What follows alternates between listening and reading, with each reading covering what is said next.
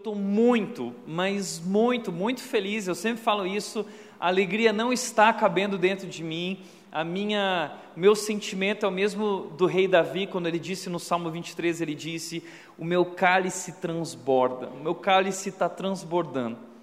E são muitas as razões, mas uma das razões é porque Deus nos deu como igreja uma equipe de líderes e pastores incrível, incrível. E esse sempre foi um dos grandes sonhos da minha vida. Eu sempre, uh, logo me percebi muito fraco, muito frágil. Eu sabia que eu não seria capaz sozinho. E eu comecei a orar Deus: traz as pessoas certas, traz os pastores certos, traz os líderes certos para esse projeto, esse sonho que é teu. E eu tenho realizado esse grande sonho. Hoje a Red já tem uh, ah, 12 pessoas contratadas, servindo a igreja, pastores e líderes, cuidando desse rebanho maravilhoso. E eu tenho grande alegria de falar sobre eles. Eles estão cuidando das crianças. Temos líderes para o Kids, pastores para a nova geração, uma igreja que se importa com a nova geração, pastores para a área de aconselhamento bíblico, para a área de ensino. Uh, tudo isso é tão maravilhoso. E o que eu queria te dizer que eu estou feliz hoje é porque eu estou vivendo uma nova fase do meu ministério, na minha vida, de poder compartilhar esse púlpito com alguns desses pastores. E eu fico maravilhado em ver quão excelentes eles são. Essa igreja tem produzido excelentes comunicadores. E nesse domingo, no próximo domingo, nós vamos ter a oportunidade de conhecer alguns deles, alguns desses pastores que fazem parte da nossa igreja. A Red não é o Tiago, a Red é essa equipe incrível, a, igreja, a Red são esses voluntários incríveis, essas pessoas que fazem parte de tudo isso. Mas hoje nós vamos conhecer o Arthur, nosso pastor de jovens aqui na igreja. Arthur, pode entrar aqui, por favor. Uma salva de palmas para o Arthur.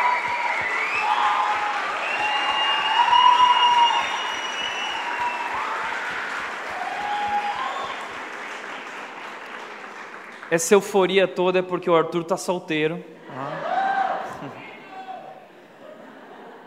Mas eu quero dizer que eu falei para a Nath hoje, quando eu estava vindo para cá, eu falei assim, amor, eu estou vivendo uma nova fase na minha vida ministerial. De ver esses caras que estão, estão crescendo, estão se tornando excelentes comunicadores, como o Arthur, você vai ver hoje pregando aqui. Isso enche meu coração de alegria. E agradeço a Deus por ter trazido o Arthur para a nossa igreja, ele está trabalhando com os jovens, ensinando os jovens, discipulando os jovens, aconselhando os jovens, fazendo diferença na vida de jovens e famílias e pais. Então eu estou muito feliz e hoje nós vamos ter o privilégio de ouvir o que Deus tem para falar para nós através da vida do Arthur. Eu agradeço a Deus por isso, Arthur, e quero te convidar a orarmos agora pelo Arthur. Vamos orar? Pai, muito obrigado, muito obrigado pela vida do Arthur por tê-lo como pastor aqui na rede, parte da nossa equipe, e eu estou muito feliz, Deus. Eu só quero te pedir que o Senhor use poderosamente a vida dele falando conosco nessa noite, Deus, trabalhando em nosso coração. Assim eu oro em nome de Jesus. Amém. Boa noite, pessoal. É uma alegria muito grande, mas também uma responsabilidade gigantesca estar aqui com você essa noite. E eu tenho orado ao longo desses dias, desde que o Tiago me desafiou a, a isso, e oro muito para que Deus me use para falar o seu coração essa noite. Você saia daqui ciente e que Deus falou com você e que algo transforme a sua vida. Então, para começar, começo de ano, ano novo, né? E sempre no começo do ano a gente para para ajustar as nossas prioridades, realinhar as nossas metas, né? estabelecer alguns parâmetros. E aí, no segundo dia do ano, a gente fala que é o dia mundial do começo de algumas coisas na nossa vida. Porque no Natal e Ano Novo a gente enfia o pé na jaca. Totalmente. E no dia 1 um, a gente fala assim: ah, é feriado, então vamos deixar para o dia 2.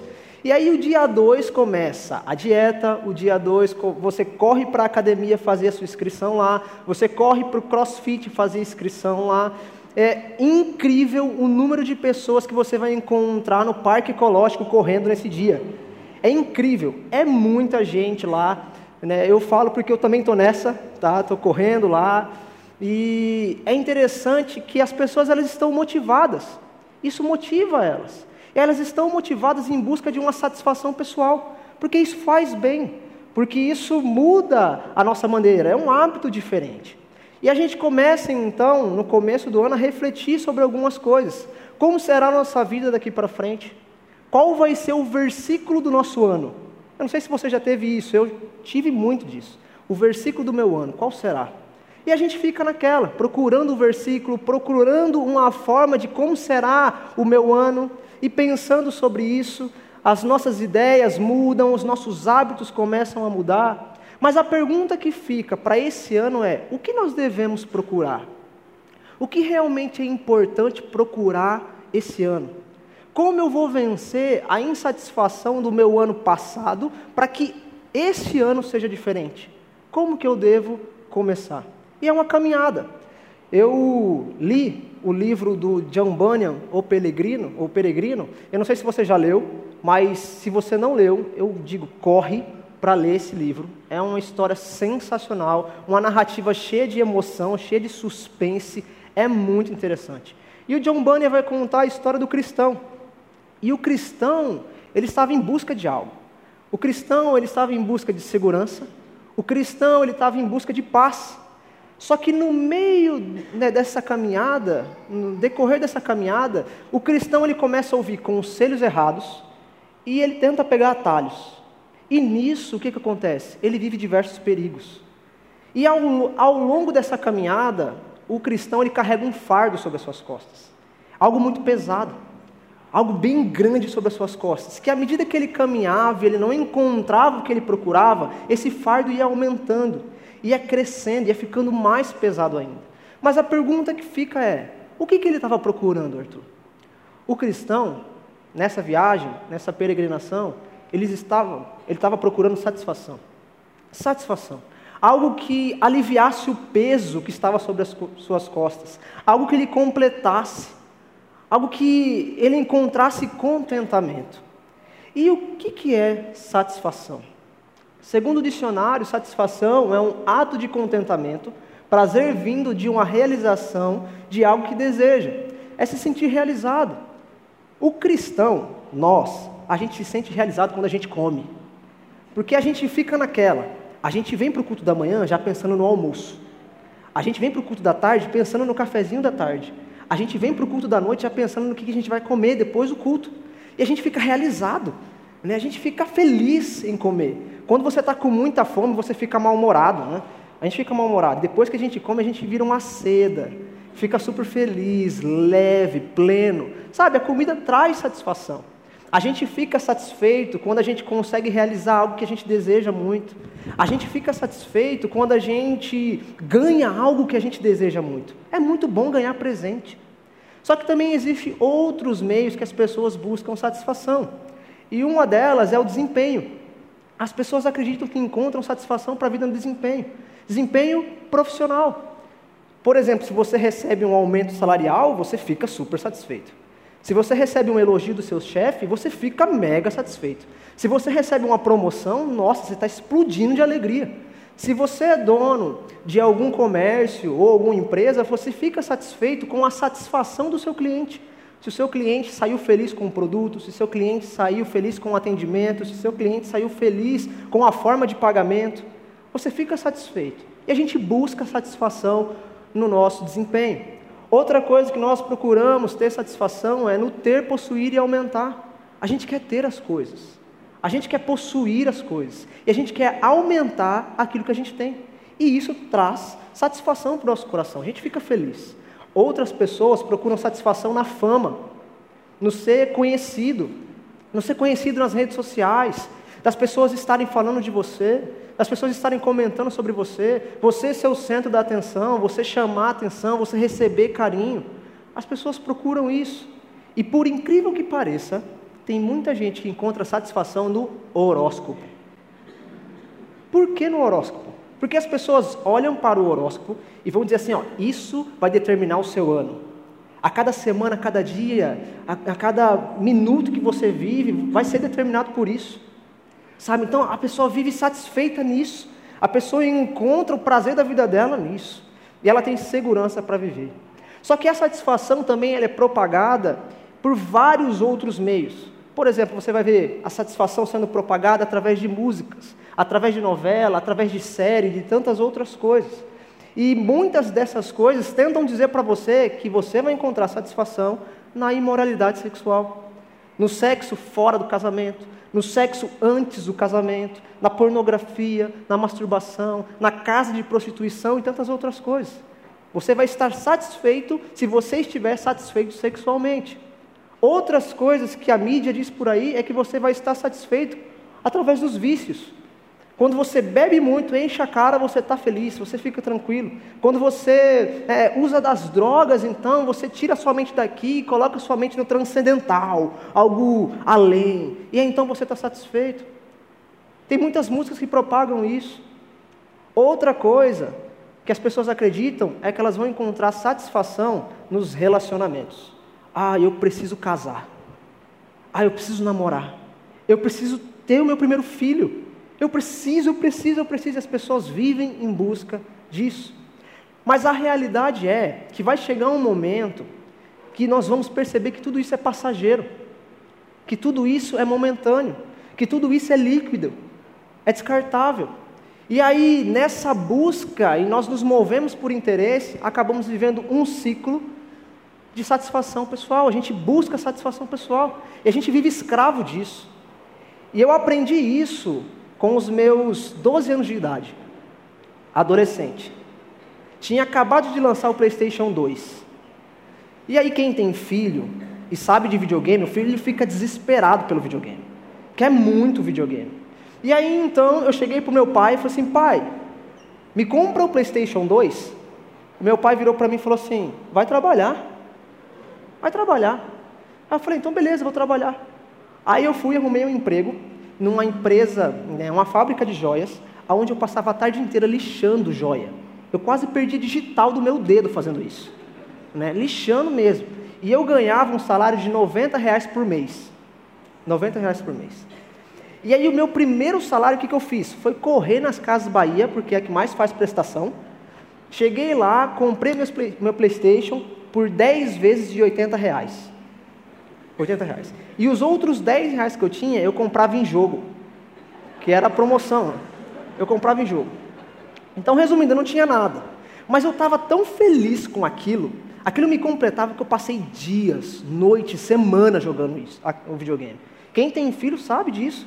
O guri vira a noite se deixar jogando videogame. E eu fiquei lá, jogando videogame, quase deu calo no meu dedo por causa disso. Só que passaram-se dois meses, o que aconteceu? Lançaram o Xbox 360. Eu fiquei mal frustrado, porque eu batalhei para conseguir o PlayStation 2 e saiu um videogame melhor. Eu falei assim, poxa, que sacanagem. Mas aí então, trabalhei, paguei o PlayStation, depois eu doei o PlayStation, comprei o Xbox 360. Eu me senti o cara, satisfeito, porque foi algo que eu conquistei. Só que eu percebi que era tudo passageiro, porque depois o Xbox ficou de lado, sabe? E outra situação que aconteceu na minha vida que eu aprendi muito sobre satisfação foi no meu segundo ano no seminário, no mês de outubro de 2016, quando eu estava fazendo estágio em Limeira, na cidade de Limeira. Eu passava a semana inteira no seminário. Aos fins de semana eu ia para Limeira e eu morava na casa dos meus tios, porque os meus pais foram para Recife. E sempre eu estava indo para lá e era tudo tranquilo, eu levei todas as minhas coisas para lá. E aí, passado o tempo, teve um dia que me convidaram para pregar para um culto, num culto de jovens. Eu fui pregar nesse culto de jovens. Meu tio, que é pastor, foi fazer um casamento. E aí, quando, a gente, quando eu chego em casa, eu vejo o carro da polícia lá na frente, o portão todo escancarado. Aí eu falei: pronto, mataram alguém. Alguém morreu aqui. E eu entrei correndo desesperado. Aí quando eu chego na sala, está o meu tio e minha tia com o policial fazendo BO, e minha tia vira e pergunta: Arthur, você deixou as suas coisas aqui? Eu falei, tia, eu deixei tudo aqui. Eu só levei a Bíblia. Então eu larguei tudo aqui. Ela, então, a nossa casa foi assaltada. E detalhe, eu tinha deixado tudo. E o tudo é até dinheiro. A mensalidade do seminário era de dois mil reais por mês. E eu estava pagando a minha validação, que era o reconhecimento pelo MEC, né, do meu curso de teologia. E o preço da validação era de R$ 1.800. tinham ali 3.800 reais contado para pagar aquilo. E aí quando eu cheguei no meu quarto, eu vi o meu quarto do avesso. O cara levou perfume, o cara levou roupa, levou tênis, levou dinheiro, levou notebook, ele levou minha bolsa que estava com Bíblia cheia de livro. Aí a primeira coisa que eu pensei, esse cara, esse ladrão devia ser um desviado para poder roubar até livro, Bíblia. É, o cara deve ser crente, desviado, afastado da igreja. E, e ainda o cidadão teve a capacidade, porque tinha acabado de ganhar um sapato, lindo, perfeito. O cidadão teve a capacidade de roubar o meu sapato e deixar o dele lá. O cara deixou o dele lá. Eu falei assim: esse cara quer tirar onda comigo. Está tirando onda com a minha cara. Só que, brincadeiras à parte, aquele momento foi um dos momentos mais frustrantes da minha vida. Eu comecei a chorar que nem uma criança ali. Chorava, chorava, chorava muito. E a primeira coisa que eu fiz foi ligar para os meus pais lá em Recife. E aí quem atendeu foi minha mãe. E quando eu falei para minha mãe do assalto, do, do, do roubo, do furto, ela ficou desesperada desesperado. Eu falei assim, mãe, passa o telefone para o pai, por favor. Né, porque você desesperado desse jeito não vai ajudar em nada. E aí meu pai pegou o telefone, aquela voz da calmaria, tranquilidade, falou assim, olha, calma, você está bem, não aconteceu nada, são coisas materiais. Só que eu estava tão focado naquelas coisas materiais que eu virei e fiz a pergunta para Deus naquele momento: Por que Deus? Por que, que o Senhor permitiu isso? Por quê? E na hora, eu fiquei totalmente frustrado. Só que aí então tinha uma Bíblia ali perto. Eu peguei essa Bíblia e comecei a folhear a Bíblia. E ali eu comecei a ver uma história de um povo que mexeu muito comigo. Jesus praticamente ali me quebrou. Jesus me confrontou naquela história, porque me mostrava o quanto eu estava errado, o quanto eu estava desfocado e desalinhado da vontade de Deus. Essa história me desafiou a adorar a Deus e ver a Deus de verdade. Não por aquilo que ele pode fazer, mas por aquilo que ele é. E nisso eu encontro satisfação, que produz em minha vida contentamento para todos os dias. E eu quero compartilhar essa história com você. E a história que eu quero compartilhar com você é da multiplicação de pães, onde Jesus multiplicou os pães. E o primeiro ponto para você entender essa história é quando surge o interesse, o surgimento do interesse. Jesus ele tinha acabado de receber uma notícia que o seu primo, João Batista, tinha acabado de ser assassinado. Mataram João Batista. E aí então, outra notícia chega, os seus discípulos que estavam numa missão chegam até ele e começam a contar tudo o que aconteceu nessa, nessa viagem. E outra coisa, Jesus tinha acabado de sair de uma discussão com os fariseus. Sabe, uma discussão pesada, Jesus estava cansado. Jesus queria descansar. E então Jesus pega um barco e ele vai para uma cidade litorânea, uma cidade praiana chamada Betsaida. E permanece ali. Mas quando ele chega ali, o que acontece é que uma grande multidão o seguia porque tinha visto os milagres e os feitos de Jesus. As pessoas começaram a dar atenção a Jesus por aquilo que ele estava fazendo. Jesus estava curando as pessoas, Jesus estava fazendo milagres, e isso estava atraindo o interesse das pessoas. E é interessante que essa história é contada nos quatro evangelhos. Os quatro evangelhos. Você vai ver Mateus contando essa história e vai dizer que quando Jesus viu o barco, quando Jesus saiu do barco, viu grande multidão. Outra, você vai ver em Marcos, que quando Jesus viu aquela grande multidão, Jesus teve compaixão dela, porque eram como ovelhas sem pastor. Outro texto em Lucas vai dizer que Jesus recebeu aquelas pessoas, Jesus ensinou a respeito de, do reino de Deus, e Jesus ali também curou aquelas pessoas. Sabe, Jesus teve compaixão daquele povo. E foi se passando o tempo. E aí então os discípulos chegaram até Jesus e disseram: oh, Jesus, já está na hora de você despedir essas pessoas, está na hora de você mandar essas pessoas embora.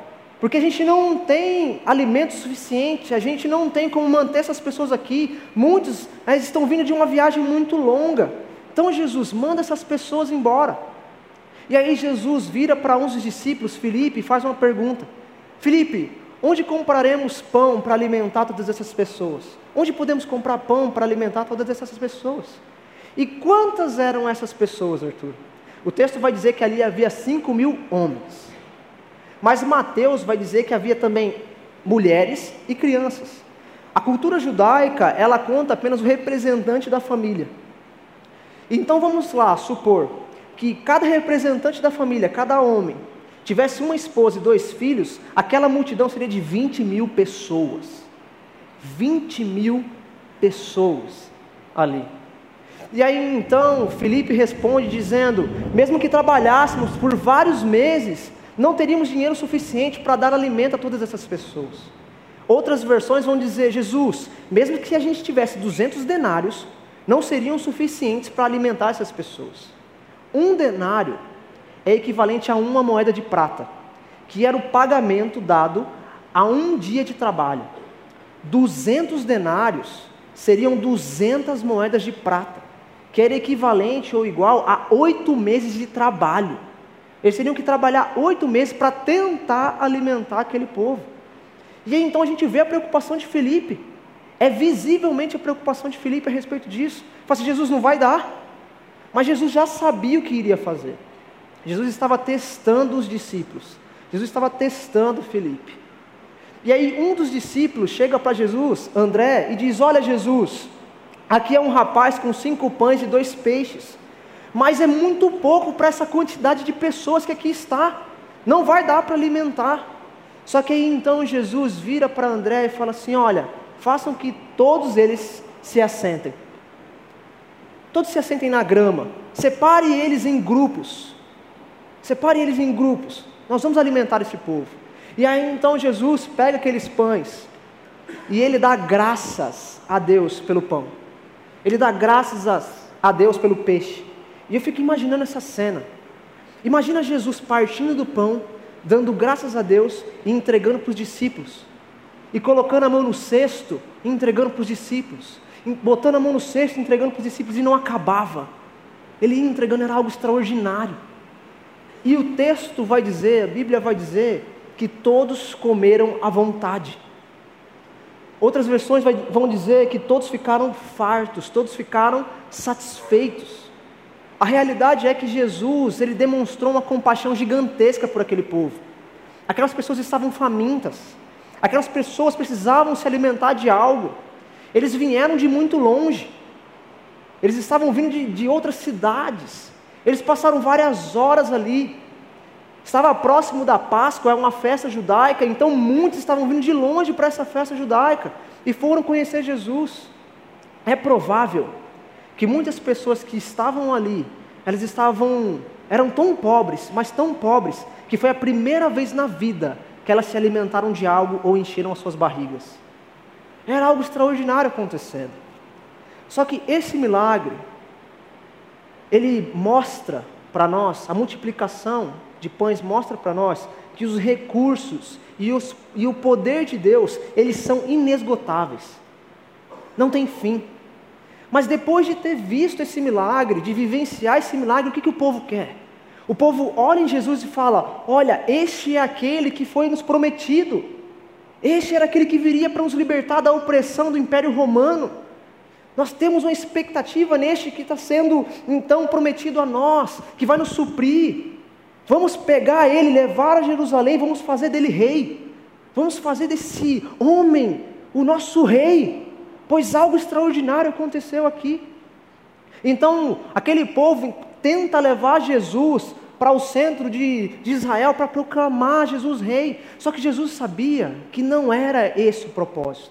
Não era para isso que Jesus veio em terra. Não era para ser rei de um governo terreno. Não era isso. E aí então o texto vai dizer que Jesus ele sai de fininho e ele vai para um monte orar. No meio de um reboliço gigantesco, Jesus sai para um monte tranquilão para orar. E ele dá uma orientação para os discípulos. Ele fala assim: ó, peguem o barco, atravessem o mar e vão para a cidade de Cafarnaum e me esperem lá. E aí nós vemos o episódio de Jesus andando sobre as águas. Só que passa o tempo, as pessoas, aquele povo, eles dormiram naquele local, eles ficaram naquele local. E agora a gente começa a ver um outro ponto dessa história: a exposição do interesse daquelas pessoas. A multidão, quando ela acorda, ela vê que Jesus não está mais lá, ela vê que os discípulos não estão mais lá. Né, o texto vai dizer: quando a multidão viu que nem Jesus e nem os discípulos estavam ali, eles entraram em desespero. Assim, cadê Jesus? Para onde Jesus foi? Nós precisamos encontrar Jesus. Nós precisamos estar perto de Jesus. E então, nesse desespero, eles pegam os barcos, atravessam o mar e vão até a cidade de Cafarnaum, a fim de procurar Jesus. Era um desespero total. O desespero era tanto que em Mateus vai dizer que as pessoas elas atravessaram a pé. Elas deram a volta para ir até Jesus, para encontrar Jesus. E quando eles chegaram lá, eles fizeram uma pergunta para ele: Mestre, como que o Senhor chegou aqui? Quando o Senhor chegou aqui? Porque nós não vimos você sair, nós não vimos os seus discípulos, como que você fez isso? E aí então Jesus, come, é, agora começa um ponto crucial nessa história. Jesus vai responder aquele povo dizendo: Olha, eu vou dizer uma verdade a vocês. Vocês não querem estar comigo porque entenderam os sinais. E o primeiro ponto dos sinais é: os, os, sinais eles tinham como propósito mostrar o poder de Deus para que as pessoas então dessem atenção e ouvissem a mensagem do Evangelho e então crescem nela. Esse era o propósito dos sinais. Só que aí Jesus continua dizendo: Olha, vocês não estão vindo até mim ficar comigo, né, porque vocês entenderam os sinais. Não, mas porque o pão, o alimento, é o centro do coração de vocês. Jesus agora está mostrando para aquelas pessoas o interesse deles, a procura deles, o que estava no coração daquele povo. Porque aquele povo buscou a Jesus, foi atrás de Jesus, apenas porque Jesus poderia, ou, na verdade, daria, supriria as suas necessidades básicas, emocionais e financeiras. O povo sabia que ali em Jesus eles encontrariam alimento, em Jesus eles encontrariam saúde, em Jesus eles encontrariam a solução dos problemas emocionais, eles teriam conhecimento, né, ouviriam das palavras de Jesus, porque eram palavras muito bonitas, eles ali teriam segurança, eles teriam roupa, estabilidade, solução dos problemas e conflitos relacionais, sabe, eles teriam tudo de bom ali. Mas Jesus estava mostrando para eles, e queria mostrar algo muito importante para eles. Porque aquele povo só foi atrás de Jesus por aquilo que Jesus poderia dar e fazer. Aquele povo estava procurando uma satisfação terrena, uma satisfação momentânea, uma satisfação superficial, passageira, líquida. Sabe, eles não entenderam. Porque já pensou, na nossa realidade, a gente não precisar trabalhar mais? Seria maravilhoso. Ter as contas pagas? Sensacional. Sabe? E ainda mais, não precisar enfrentar a fila do SUS. Não precisar, porque com Jesus não precisava nem de diagnóstico. Era assim, ó, vem o próximo, pum, vem o próximo, pum, vem o próximo, pum. Era cura instantânea. Sabe, não precisava mais enfrentar a fila do SUS, não precisava mais passar horas no mercado ou cozinhar, lavar louça depois para os adolescentes, né, que é horrível isso. Sobra sempre para nós. Sabe, então não ia precisar disso. Sabe, não ia precisar, né, é, ia ser tão gostoso ficar ali aprendendo da palavra de Deus. Ia ser uma vida mansa, até porque Cafarnaum era uma cidade praiana. Então você ia morar onde? Na praia. Olha que vida mansa. Olha que vida que a gente pede a Deus, né? Sabe, então seria sensacional. Seria uma vida tranquila, sem esquentar a cabeça, sem estresse. Só que naquele quarto, quando eu me deparei com isso, eu comecei a me ver. Porque em muitos momentos eu busquei a Deus por interesse. E essa é a realidade do nosso coração.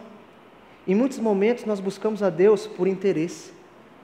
A gente busca a Deus porque Ele pode nos dar uma casa. A gente busca a Deus porque Ele pode nos dar um carro. A gente busca a Deus porque Ele pode me dar um bom emprego. A gente busca a Deus porque Ele pode me dar dinheiro. A gente busca a Deus porque Deus pode me fazer passar na prova da escola. A gente busca a Deus porque Deus pode me fazer entrar na faculdade que eu quero. A gente busca Deus porque Deus pode me ajudar a ganhar a causa na justiça que está há anos. A gente busca Deus a fim de que Ele venha curar a doença que estamos vivendo, o sofrimento é, é nosso, os nossos problemas emocionais, ou o problema do nosso amigo, o problema do nosso familiar. A gente procura ir para a igreja porque lá a gente se sente bem, a gente se sente aliviado dos nossos erros passados. Sabe, a gente busca Deus porque Ele vai resolver os meus problemas emocionais. Sabe, então é tudo puro interesse. A gente acaba buscando a Deus por puro interesse. E aí então queremos um Jesus facilitador, um Jesus que facilite a nossa vida, que nos dê atalhos. Sabe, a Bíblia vai dizer que no mundo nós teremos aflições, mas a gente não quer passar por aflição. A gente quer uma vida mansa, tranquila. A gente não quer sofrer dificuldade. A gente não quer sofrer dor. Outra coisa que a gente procura encontrar em Jesus, ou quer ter Jesus como nosso terapeuta. A gente quer que Jesus trate os nossos problemas emocionais, mas não todos os nossos problemas. Eu quero que Jesus trate apenas isso. Isso aqui eu vou deixar de lado. Isso aqui, Deus, eu não quero que o Senhor trate, não. Só aquilo lá. Sabe, você não quer que Jesus trate você como um todo, o seu coração todo. Então é sempre o picadinho. E aí outras pessoas procuram a Jesus porque ele é o nosso coach motivacional. Porque ele te dá o poder para enfrentar tudo e fazer tudo. Destruir muralhas, quebrar barreiras, você tem o poder para isso. Sabe, tudo posso naquele que me fortalece. E usa do versículo para fazer um monte de besteira. Sabe, não é bem assim. Outra coisa é que as pessoas procuram Jesus e querem ter Jesus como um gênio da lâmpada, bem aladinho da vida. Sabe, é pegar a lâmpada lá, esfregar e quando o gênio sai, né, Deus, eu quero três pedidos. Isso, isso isso. Sabe, a gente quer Deus para isso. E a gente acaba deixando de ser discípulo de Jesus para ser discípulo da Xuxa. Porque a filosofia da Xuxa é: o cara lá de cima vai me dar. Basicamente isso. A gente vive assim. E aí então o nosso foco se resume em buscar a Deus apenas nos momentos de dificuldade. Quantas vezes no nosso ano passado a gente não fez isso? Quando, quando as coisas estavam muito bem, muito bem, Deus ficou em segundo plano na nossa vida. E aí é nesse momento que a gente vai deixando o nosso relacionamento com Deus de lado. É quando a gente vai fraquejando, é quando a gente vai sofrendo, é quando a gente vai tendo mais dor. E aí quando a corda aperta ou alguma coisa acontece, a primeira coisa que a gente faz é correr para a igreja. A gente corre para a igreja. Aconteceu algo, então eu vou correr para a igreja. Então Jesus acaba se tornando um amuleto que nós usamos apenas para amenizar uma situação que nós não temos mais o controle. Jesus acaba se tornando um objeto que eu uso para controlar uma situação que eu não tenho mais controle, que eu não consigo mais sustentar. Jesus então se torna um instrumento que eu uso a hora que eu quiser. E aí nisso a igreja vai se enchendo de pessoas vazias, porque o coração delas não está naquilo que é correto, está no material.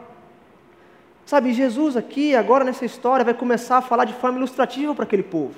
Ele vai falar assim: olha, o pão representa tudo aquilo que é superficial, tudo aquilo que é terreno, tudo aquilo que é momentâneo, tudo aquilo que é para o aqui e agora.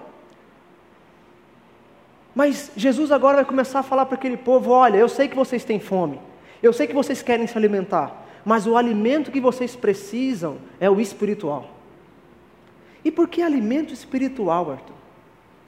A realidade é que nós estamos mortos espiritualmente por conta do pecado. O pecado nos desconectou de Deus. O pecado cortou o cordão umbilical que nos ligava a Deus. E é por isso que estamos afastados de Deus. É por isso que nós estamos desnutridos espiritualmente. Estamos raquíticos espiritualmente. Nós não temos desejo por Deus. E Jesus então vai começar a explicar para aquele povo: olha, existe um alimento que é mais importante, e é esse que vocês precisam buscar. O alimento do pão, ele dura por, é, por, por pouco tempo. Ele vai saciar vocês por um pouco tempo, porque é a necessidade de você por aqui e agora. Mas o alimento que o nosso Pai quer dar vai sustentar vocês para sempre.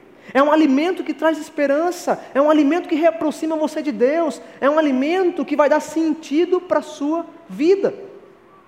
E aí então Jesus, ele começa a falar para aquele povo: olha, não trabalhem pelo alimento que perece, não se esforcem pelo alimento que perece, mas lutem, se esforcem, batalhem pelo alimento que permanece para sempre. Jesus estava falando dele mesmo.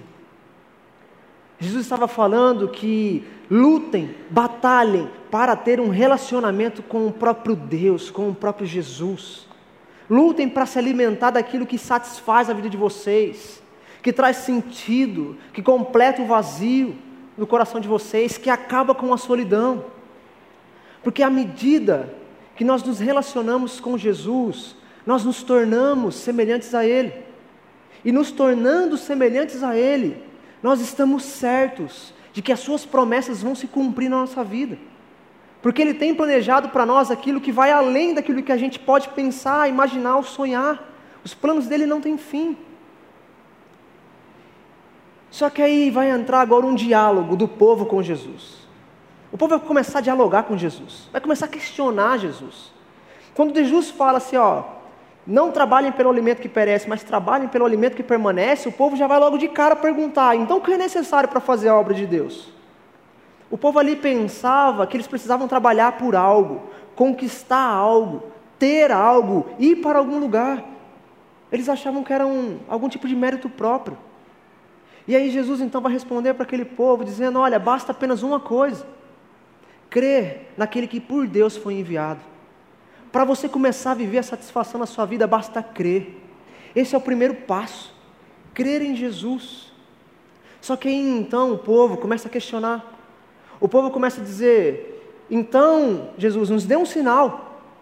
Nos dê um sinal para que creiamos em você. Como se a multiplicação de pães já não fosse o suficiente. E aí então aquelas pessoas lembram do maná no deserto. O maná do deserto. E o que foi o maná do deserto? Eles lembram o que aconteceu no passado, o que aconteceu com os seus antepassados. Êxodo, Êxodo 16 vai dizer que então o Senhor disse a Moisés: Vejam, farei chover comida do céu para vocês. Diariamente o povo sairá e recolherá a quantidade de alimento que precisa para aquele dia. Jesus, Deus, na verdade, sustentou aquele povo por 40 anos no deserto. Diariamente ele fazia descer pão do céu. Só que era um pão temporário. Era um pão que logo passava. E eles precisavam recolher sempre no outro dia, ir lá no outro dia recolher. E isso fez com que o povo murmurasse demais. Murmurasse, reclamasse toda vez. Só que há um ponto interessante, que Jesus vai replicar o povo. Jesus vai dizer o seguinte: olha, deixa eu explicar algo para vocês. Foi o próprio Deus que deu provisão para vocês no deserto. E Ele mesmo vai dar agora um pão que vocês vão se saciar para sempre. Sabe aquele Deus que alimentou os seus antepassados? Alimentou de forma natural. Agora Ele quer alimentar vocês de forma espiritual. Alimento para a alma de vocês. Jesus estava mostrando para aquele povo que a maior necessidade deles não era física, mas era espiritual. Jesus estava dizendo para aquele povo que Deus tem o poder sim para suprir as nossas necessidades físicas, do aqui e agora. Mas Ele está mais interessado em suprir a necessidade causada pelo pecado, do vazio do nosso coração, da insatisfação que há no nosso coração e da solidão que há no nosso coração. E aí então, quando eles ouvem isso, eles imploram do pão. Jesus, dai-nos desse pão, dai-nos desse pão, pelo amor de Deus, nós queremos esse pão. E aí então Jesus responde: dizendo: Eu sou o pão da vida. Quem vem a mim nunca mais terá fome, e quem crê em mim nunca mais terá sede. O que Jesus está dizendo para aquelas pessoas é que em Jesus, em Deus, vocês vão encontrar satisfação para a vida de vocês. Assim como quando comemos do pão, nós sustentamos o nosso organismo, Jesus está dizendo para aquele povo: se vocês se alimentarem de mim, eu vou sustentar e mudar a vida de vocês. Eu vou transformar a vida de vocês. Eu vou entrar no coração de vocês e fazer morada. E mudar a história de vocês. Mas a reação do povo foi contrária ao crer. A reação do povo foi de duvidar. E eles começaram a duvidar, dizendo: Você não é aquele que é filho de Maria e de José? Como você pode dizer que desceu do céu? Como você pode dizer isso? Sabe, ali Jesus começa a explicar para aquelas pessoas, dizendo: Olha, eu vim de Deus, eu vim trazer a verdade para vocês, eu vim dizer aquilo que é correto, que vocês devem crer em mim, eu fui enviado por Deus. E as pessoas não acreditam naquilo. As pessoas não entendem aquilo. As pessoas não estavam entendendo o convite que elas estavam recebendo de Deus para uma vida de satisfação. Elas não entenderam que a satisfação ela foi entregue a nós. Nós recebemos a satisfação. Jesus estava dizendo para aquele povo: Olha, eu sou o pão vivo que desceu do céu. Eu sou o pão vivo que desceu do céu. E o que significa eu sou o pão vivo que desceu do céu? A expressão eu sou o pão vivo que desceu do céu significa que o meu ser, quem eu sou, alimenta toda a alma que quer viver. O meu ser, quem eu sou, alimenta toda a alma que quer viver. Jesus estava dizendo para aquelas pessoas: Olha, eu sou o pão do céu. E o pão que Deus quer dar para vocês não é o literal, não é este que vai alimentar vocês por um momento e depois vocês vão ter fome de novo. Mas o pão que Deus quer oferecer para vocês é um que vai suprir a fome espiritual de vocês, a miséria do coração de vocês, a condição de perdição que vocês estão. E o texto continua dizendo que este pão que ele ofereceria para dar vida ao mundo é a minha carne. Era a sua própria carne. Jesus estava dizendo assim: Olha, eu vou mudar a condição de vocês. Eu vou dar um verdadeiro alimento para vocês. Mas para vocês receberem esse alimento, eu vou ter que dar a minha vida. Eu vou ter que dar a minha vida. E quando eu estava no meu quarto, meditando nisso, eu entrei em choque. Eu entrei em choque. E ali eu me recordei do meu TCC que eu fiz sobre vida de Cristo. E eu falei no TCC sobre as 24 horas, as últimas 24 horas de Jesus. E aí eu comecei a ler aquele TCC de novo. Ali. E eu caí em prantos. E eu queria ler com você a conclusão do meu TCC. E eu gostaria que você prestasse muita atenção nessas palavras, pois elas me quebraram, mexeram comigo, porque eu tinha escrito há um ano atrás. E há um ano atrás eu tinha esquecido de tudo isso que eu tinha escrito.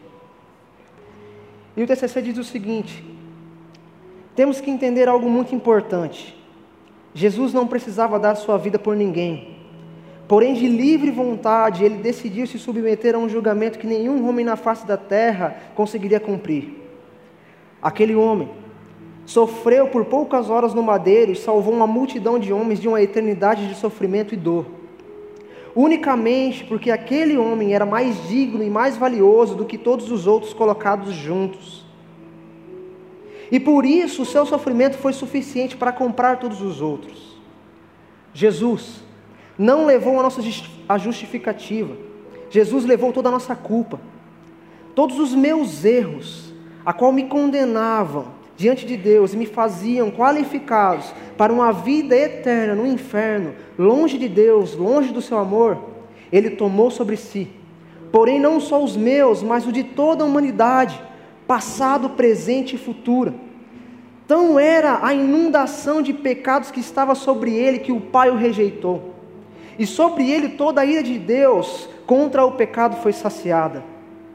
John Stott vai dizer o seguinte: Jesus, se você quer saber a definição de amor, você não encontrará ela no dicionário, você deve olhar para o Calvário. Pois foi no Calvário, na cruz, que sem falar Jesus mostrou ao mundo inteiro que é amar. Então temos que entender, temos que concluir algo. Jesus não é tudo o que precisamos, Jesus é tudo o que temos. Ele percorreu por nós a via dolorosa a sua compaixão por nós o fez qualificado para receber todas aquelas chibatadas. A sua humilhação, a sua humildade, o fez qualificado para receber aquela coroa de espinhos. A sua fidelidade o fez qualificado para suportar todas as humilhações. A sua persistência o fez qualificado para que aguentasse carregar aquela cruz e suportar a dor dos cravos. A sua dependência a Deus o fez qualificado para aguentar ser chamado de maldito, para que hoje e sempre nós fôssemos chamados de benditos, filhos amados. O seu amor por nós o fez qualificado para suportar a ira de Deus para nos salvar. A sua obediência o fez qualificado para que hoje e sempre ele seja chamado de Senhor, cuja submissão nos tirou do império das trevas, nos levou para o seu reino de amor, nos deu perdão, nos traz paz, limpa as nossas feridas, nos faz alegres, nos torna mais que vencedores, e a partir disso sabemos que Ele é o nosso advogado fiel, o general que nunca perderá uma batalha, a nossa esperança do amanhã, a luz que nunca se apagará, o pão da vida, o Cordeiro de Deus, o príncipe da paz, o justo e todo-poderoso, o nosso Rei, Senhor dos Senhores, Ele é o nosso Salvador. O Evangelho é isto, o Evangelho é Cristo, o Evangelho é Jesus, e importa que nos prostremos diante da cruz, vejamos e entendamos o preço do sangue de Jesus e nos humilhemos, pois agora nós temos a compreensão de que nunca houve amor assim. Nunca houve amor assim. Nunca. Então saia daqui entendendo que a satisfação terrena é perecível. Se você coloca o seu coração na satisfação pro aqui e agora, na busca pro aqui e agora, isso vai se tornar um ídolo. E Jesus vai ser apenas um trampolim para o seu benefício próprio. Sabe? Deixa eu dizer algo para você. Porque se você está procurando Jesus como um benefício para a sua vida, o resultado vai ser frustração. O resultado vai ser tristeza o resultado vai ser descontentamento. Mas quando você se relaciona com Jesus, quando você vive com Ele, quando você caminha com Ele, você tem algumas certezas na sua vida. Você vai ter certeza que nos momentos de aflição, Ele é o seu consolo. Que nos momentos que você tiver medo, você vai saber que Ele está com você todos os dias e vai te proteger todos os dias, e vai te sustentar todos os dias que nas preocupações e ansiedades, você focado nele, olhando para ele, você vai saber que nas mãos dele nada é impossível. Que quando nós estamos fracos, ele nos faz fortes. Que na tentação nós podemos recorrer a ele, porque ele é o nosso escape. Ele vai nos preencher daquilo que nós precisamos. Que na tomada de decisão, se relacionando com Ele, Ele vai te dar sabedoria suficiente para você tomar uma decisão segundo o seu querer. E principalmente, quando nós pecamos, nele encontramos perdão, nele encontramos correção, e nele encontramos transformação. E isso evidencia o seu amor, isso evidencia a salvação que temos. Então, para você, Jesus ele não nega pão para ninguém. Jesus não nega pão para ninguém. Mas se você está buscando Jesus apenas para o aqui e agora, eu sinto muito te informar, mas você está perdendo o melhor da festa. Você está perdendo o melhor da festa. Não busque as mãos de Deus, busque a totalidade desse Deus. Porque quando você se relaciona com Ele, o seu coração vai estar tão contente com a vida com Ele, que você vai adorar esse Deus mesmo sem casa. Você vai adorar esse Deus mesmo sem carro. Você vai adorar esse Deus mesmo sem dinheiro no banco. Você vai adorar esse Deus mesmo com a dispensa vazia. Você vai adorar esse Deus mesmo com os seus problemas relacionais, os seus problemas emocionais. Sabe por quê? Porque Ele é o centro do seu coração, Ele te sustenta, porque dele, por Ele, para Ele são todas as coisas. A sua vida é dele, tudo que você tem pertence a Ele. Então não acredite nessas pregações que dizem por aí que você precisa dar dez passos para se tornar um vencedor, cinco passos para você ter uma autoestima, ou cinco passos, cinco pedrinhas para você alcançar a vitória e ter uma vida vitoriosa. Não, não acredite nisso.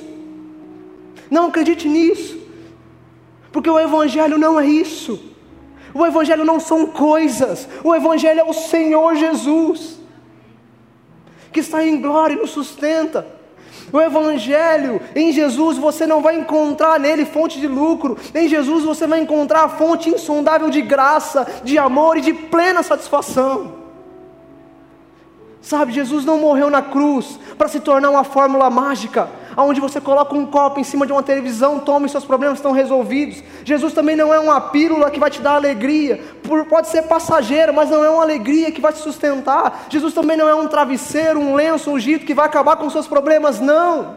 Jesus não é isso. Jesus é a pessoa, o Deus encarnado que veio em terra, foi humilhado, ressuscitado e hoje é eternamente glorificado. E eu concordo com o pastor John Piper, quando ele diz o seguinte: Deus é mais glorificado em nós quando estamos mais satisfeitos nele. Deus é mais glorificado em nós quando nós estamos satisfeitos nele.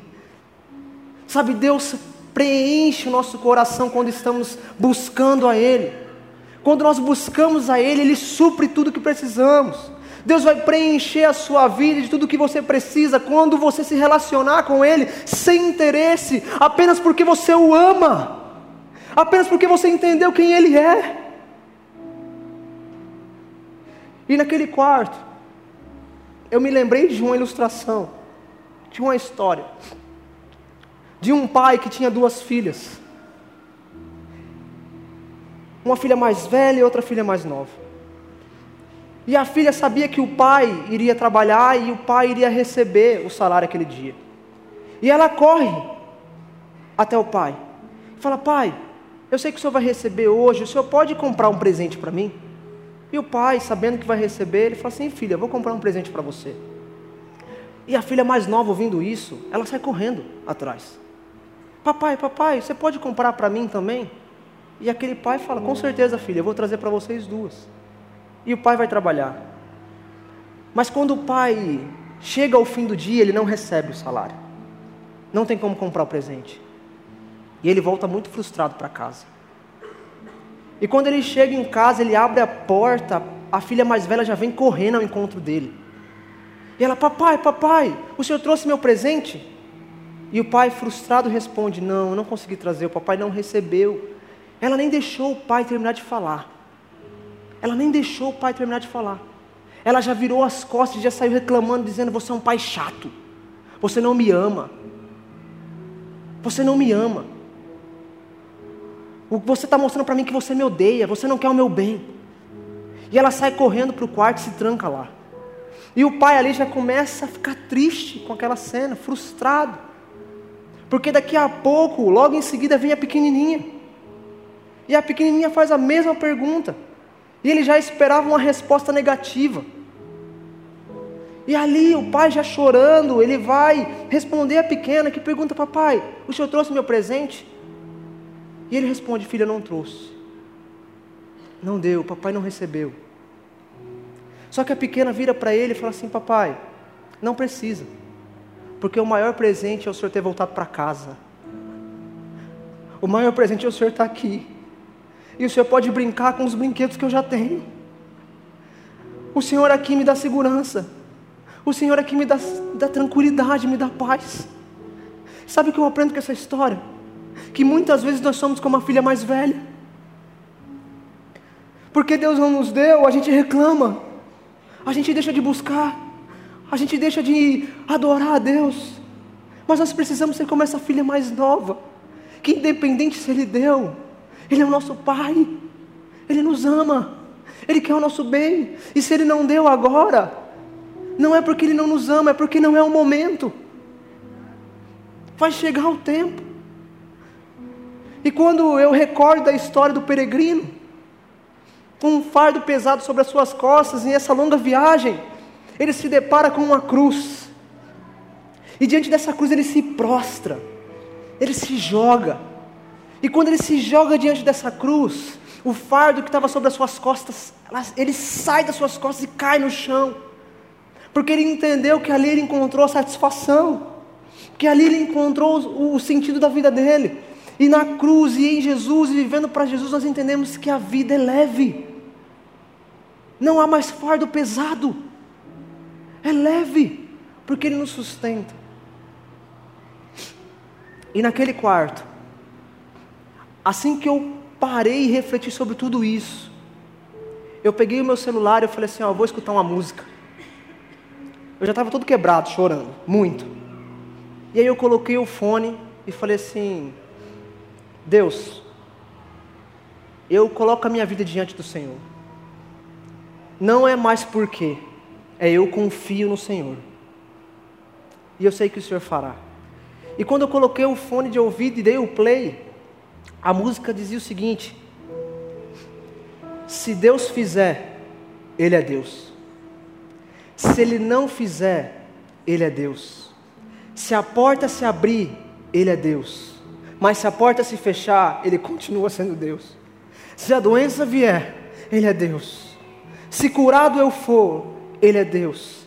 Se tudo der certo, Ele é Deus mas se não der, ele continua sendo Deus. Porque eu não o adoro pelo que ele faz, eu o adoro pelo que ele é. E haja o que houver, ele continua sendo Deus, pois a minha fé não está firmada nas coisas que ele pode fazer, porque eu aprendi a adorar a Deus pelo que ele é. E ali eu aprendi algo muito importante: que não há nada bom para nós fora de Deus. Porque Deus é bom. Deus é bondoso. E Ele quer o melhor para nós. E então, saindo daquele quarto, eu fui fazer um estágio em uma igreja. E quando eu cheguei naquela igreja, eu compartilhei a minha situação. E muitas pessoas daquela igreja se mobilizaram para me ajudar. Muitos me deram livros, livros que tinham sido roubados, que tinham sido levados. E ali um grupo de alunos da, da, do seminário se juntou e deu uma oferta para mim, depositaram na minha conta, falaram assim, oh, Arthur, é para você isso. E daqui a pouco um telefone, o meu telefone toca. E quando eu atendo, um está dizendo assim, olha Arthur, estou deixando um sapato lá para você na sua casa, na casa da sua tia. Arthur, olha, eu tô, vou levar tal coisa para você. Arthur, me passa a sua conta.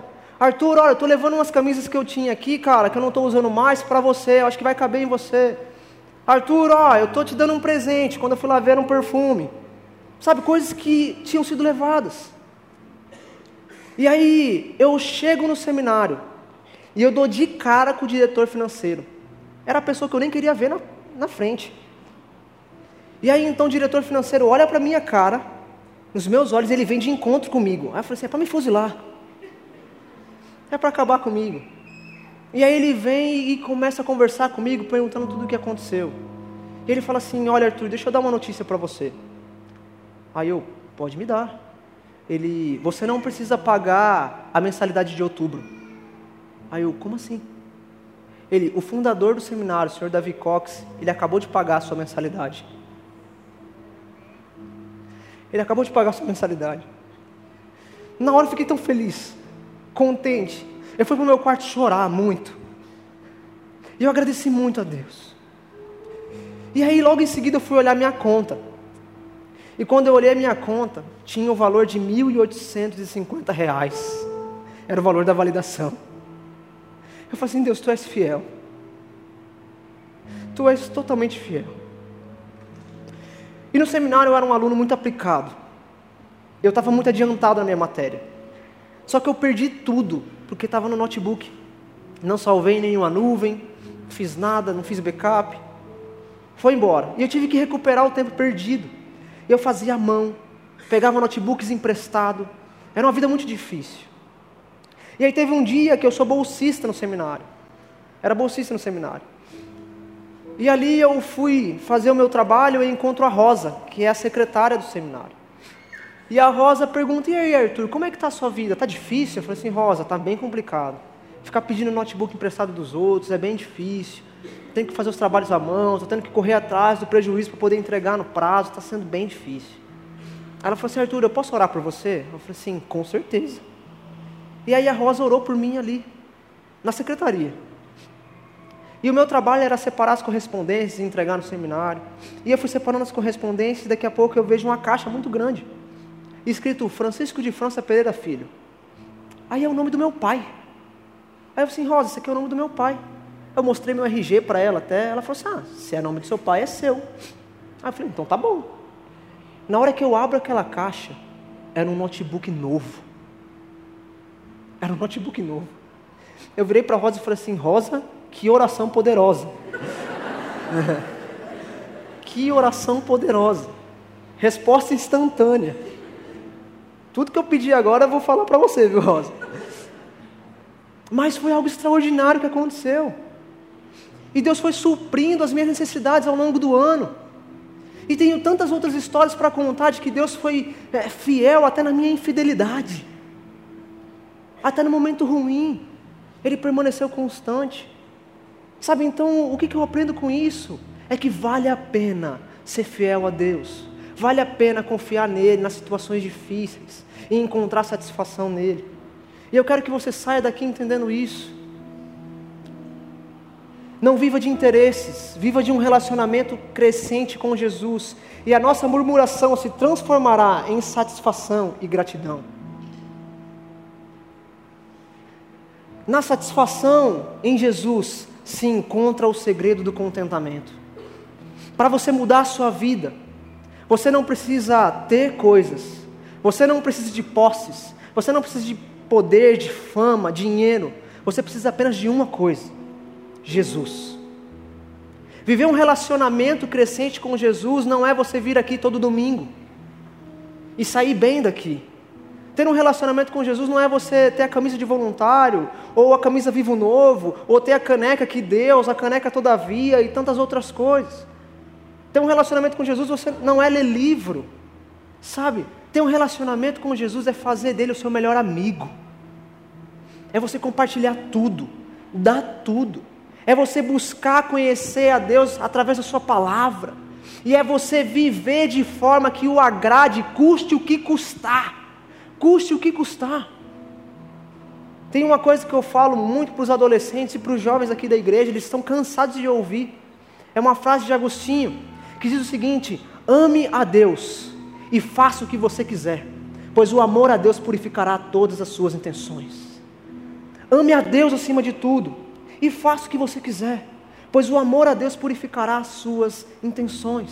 Porque se você ama Ele, você vai fazer apenas aquilo que agrada a Ele.